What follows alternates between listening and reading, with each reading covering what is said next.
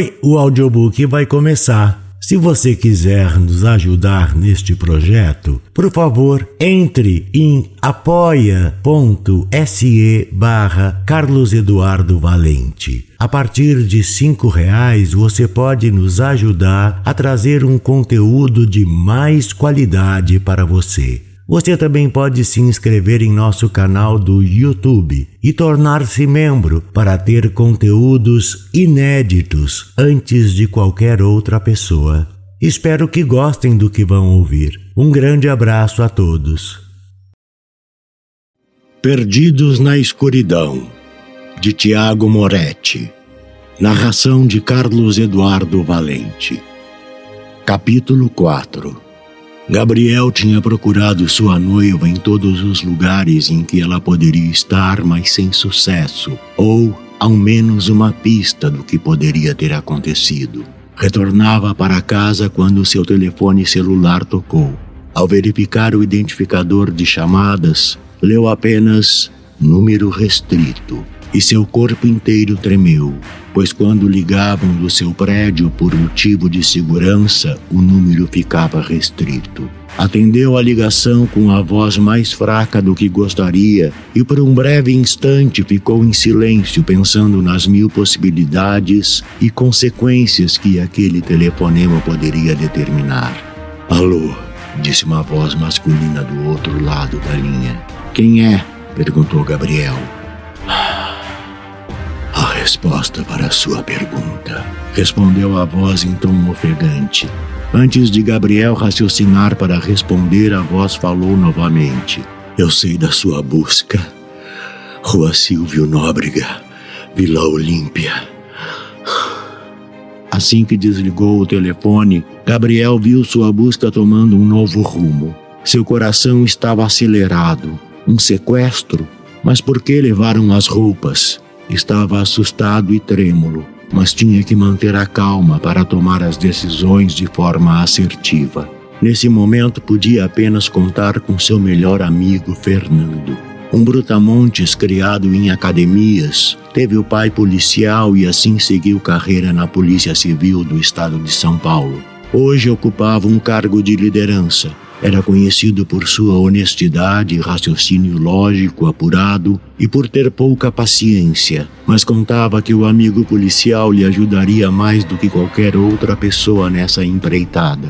Gabriel ligou o carro e pegou um atalho para a casa de seu amigo, que ficava perto do local onde estava. Chegando em frente à casa, encostou o veículo e desceu. Antes de apertar a campainha, Fernando, um homem de cabelos ruivos, assim como barba por fazer, apareceu na porta, provavelmente por conta do leve barulho de carro que ouvira. Gabriel, é você, meu camarada? Eu mesmo, preciso de ajuda. Você tá pálido. O que que houve? Você não vai acreditar. Eu acho que sequestraram a Dani. Tá brincando comigo? Entra no carro rápido. Explicarei com mais detalhes no caminho. Preciso pegar uma coisa dentro de casa. Retrucou Fernando, entrando na sua residência e logo saindo vestido com uma jaqueta de couro. Dessa maneira, os amigos saíram com o carro e Gabriel foi explicando o acontecido. Falou sobre o bilhete deixado pela Daniela, Contou sobre o telefonema estranho que tinha recebido há pouco e pediu ajuda ao amigo. Fernando não via problemas em ajudar um velho companheiro, mas a situação estava lhe parecendo apenas mais um caso de briga em família e acreditava que não precisaria se preocupar em demasia. Provavelmente a pessoa que ligou para Gabriel era apenas alguém avisando que a noiva estava na casa de outro homem ou até mesmo em um motel. Mesmo assim, a amizade prevaleceu e ele concordou em ir com o um amigo até o local indicado pela estranha voz no telefone.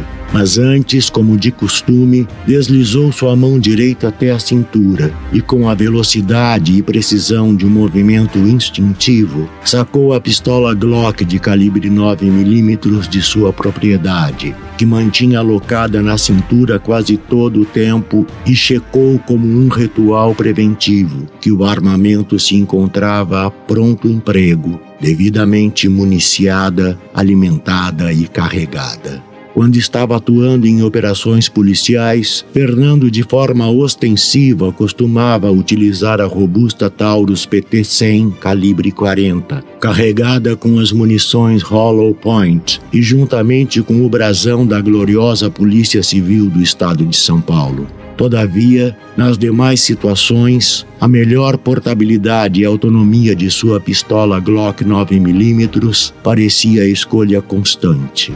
Acreditava que para essa ocasião usaria mais seu ombro amigo do que seus conhecimentos em confrontos armados. Por via das dúvidas, falou Fernando baixinho e sorriu encostando os dedos no coldre. As metrópoles urbanas escondem segredos que somente uma pequena parcela de pessoas escolhidas a dedo tem conhecimento. A cidade de São Paulo não é diferente, com tanto movimento, trânsito, economia e uma vida que seus habitantes levam contra o relógio. As coisas pequenas se perdem, passam desapercebidas ou caem no senso comum. Mas não para Gessé, um morador de rua que tinha visto de tudo na sua penosa vida. Gessé veio do norte do país quando ainda era jovem e sagaz, em busca de oportunidades de trabalho mas ocorreu-lhe o infortúnio. Enquanto construía uma vida razoável, se envolveu em uma briga de bar e acabou assassinando duas pessoas. Assim foi preso, humilhado e passou por situações que nem mesmo achava ser capaz de existirem. Teve sua liberdade concedida após longos 12 anos. Não era uma má pessoa, tinha errado, mas todo mundo comete erros. A diferença era que Gessé não tinha com quem contar estava sua própria sorte em uma cidade sem coração. Seu lar, desde que saiu da prisão, era um amontoado de caixas de papelão empilhadas em um beco no bairro do Bom Retiro, e seu alimento era conquistado no lixo ou por doações de almas caridosas. Era uma noite fria. Jessé bebia aguardente para esquentar o corpo, fazendo com que seus pensamentos se tornassem desconexos e tristes. Todos os dias era a mesma rotina, e antes de dormir pensava em roubar ou até mesmo em matar novamente, mas resistia, e por isso vendia papelões e outros recicláveis. Comprava sua bebida alcoólica ao anoitecer, pensava na sua sorte e chorava sozinho pedindo perdão a Deus pelos erros cometidos até cair no sono. Mas nessa noite o sono não vinha de nenhuma forma. Só o frio que não parava de aumentar assustadoramente para quem não possui um teto. Escutou risadas e vozes desconhecidas. Para este morador de rua experiente, morador nas calçadas há quase oito anos, aprendeu a ser respeitado, respeitar e temer algumas coisas que sua mente limitada não entendia. E essas vozes deveriam ser temidas. Vozes jovens que apareciam uma ou duas vezes por mês nos becos daquele bairro à noite. Os donos dessas vozes eram dois homens vestidos em couro, calça e jaqueta, como motoqueiros. Um deles cantava uma canção antiga e outro ria deliberadamente alto, como se aquilo fosse engraçado. O chamado mendigo sabia que deveria ficar longe desses sujeitos, Todo mês eles passavam por essas ruas e conversavam com um ou dois moradores de rua que se sentiam tentados a seguir os jovens até seus luxuosos carros e nunca mais voltavam. As vozes ficaram mais nítidas, evidenciando que os homens estavam se aproximando. Seu coração acelerou, agarrou sua faca com a qual já conquistara certo respeito nas ruas, rezou para que não fosse perturbado e fingiu estar dormindo. Mas aquele não era o seu dia de sorte. Desculpa se eu estou invadindo sua casa e atrapalhando o seu sono, disse uma das vozes de forma sarcástica. Gessé segurou o cabo da faca com mais força e continuou quieto, esperando assim convencer os rapazes a desistirem. Sentia o gosto azedo da bebida na língua e o coração palpitando a ponto de explodir. Vossa Excelência poderia me dar um minuto de sua atenção? Ah? Disse a mesma voz que antes cantava e naquele momento tinha um tom de indignação. O medo apenas crescia, mas precisava lidar com a situação. O homem marcado pela vida tinha seus truques. Abriu os olhos lentamente, mostrando que estava acordado, sentou-se mantendo a mão que empunhava a faca escondida e encarou os dois homens. O primeiro não tinha nenhum cabelo ou pelos na cabeça, nem ao menos sobrancelhas. O corpo, apesar de escondido pela grossa roupa de couro, mostrava músculos protuberantes, e mesmo estando no meio da noite usava óculos escuros.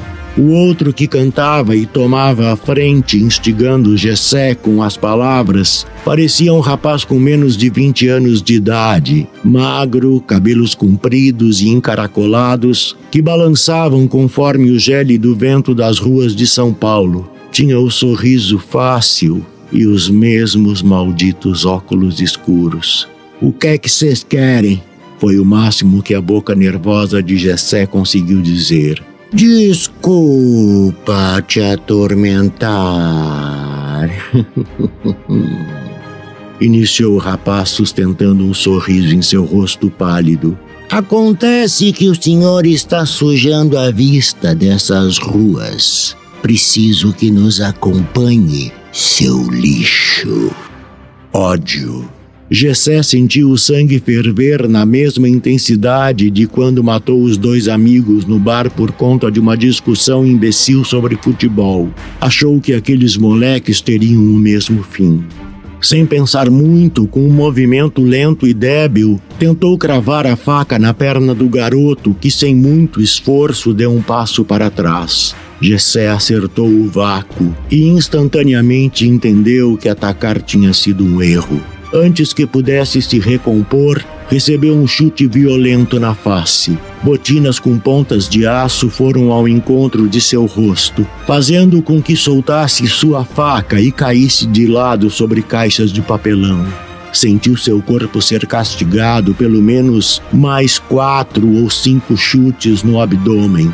E com o efeito das pancadas, o álcool que tinha ingerido foi regurgitado por sua boca, que já contava com dentes ausentes. Estava fraco, não comia de forma decente há dias, não podia lutar. Sentiu uma mão muito forte segurando-o pelo braço o mesmo rapaz que o agrediu há pouco levantava facilmente. Os dedos o apertavam de uma forma como nunca tinha sentido em toda a vida. Pensou em argumentar algo, mas não houve tempo. A mão livre do oponente acertou seu rosto com uma violência inconsequente, e antes de seu mundo ficar turvo, um pano escuro foi passado por sua cabeça. Sentiu seu corpo ser arrastado como mercadoria por aquela garra que o segurava pelo braço. Ouviu o barulho de carro, portas abrindo. Foi jogado com força e sentiu o banco do carro amortecer sua queda. Estava desmaiando quando ouviu o diálogo do motorista e seu carona, que com certeza ainda eram os dois jovens que o acordaram há pouco. Esse cara fede a merda. Por que temos que pegar estes lixos? perguntava o homem sem pelos. O garoto riu e respondeu: Fred, você sabe bem por quê. Somos coletores, esse é o nosso trabalho, mas esse aí, esse aí não é pra gente. Vamos buscar nosso brinquedo na festa de hoje. Estou muito ansioso. Tem razão, Caio, tem razão. Preciso me acalmar, a noite está apenas começando. Então, Gessé fechou os olhos, sabendo que a escuridão da inconsciência viria. Rezou mais uma vez, mas suas preces não foram ouvidas. E um calafrio cortou seu corpo inerte, como se fosse as mãos da morte, acariciando seu novo filho. A rua Silvio Nóbrega estava apinhada de pessoas. Carros buzinavam e faziam filas para estacionar. Aquele endereço onde encontravam-se Gabriel e seu amigo Fernando era o auge de casas noturnas da cidade de São Paulo. Gabriel não estava habituado com problemas daquela dimensão e assim começou a perder o controle de suas emoções. Só pode ser trote, eu nunca vou encontrar a Dani aqui. Estaciona o carro por perto e vamos dar uma olhada com calma, disse Fernando, acalmando o amigo. Sem pensar, direcionou o veículo à primeira vaga na rua que encontrou, onde lia-se claramente em uma placa fixada na calçada: proibido estacionar. Saiu do carro acionando o alarme. Um rapaz maltrapilho logo se apressou pedindo para cuidar do veículo, mas nem Gabriel e tampouco Fernando responderam ao guardador de veículos, que disse algo incompreensível ao rejeitarem seus serviços. Havia dezenas de casas noturnas, alguns prédios residenciais e estacionamentos privados nesta rua. Gabriel não havia pedido à voz estranha maiores detalhes sobre onde estaria sua noiva. Por isso começou a andar sem rumo, olhando para as pessoas que ali estavam, todas sem preocupações, felizes e bêbadas, indo para as festas regadas a mais bebida alcoólica e música alta. Começava a duvidar que acharia Daniela em um lugar tão movimentado, quando seu telefone começou a tocar e no display lia-se número restrito. Você veio rápido e acompanhado, disse a voz ofegante. Não fique com joguinhos. Quais são suas exigências? Só quero a minha noiva de volta. Gabriel respondeu. Você entendeu errado. Preciso te ver. Vou te ajudar, meu amigo.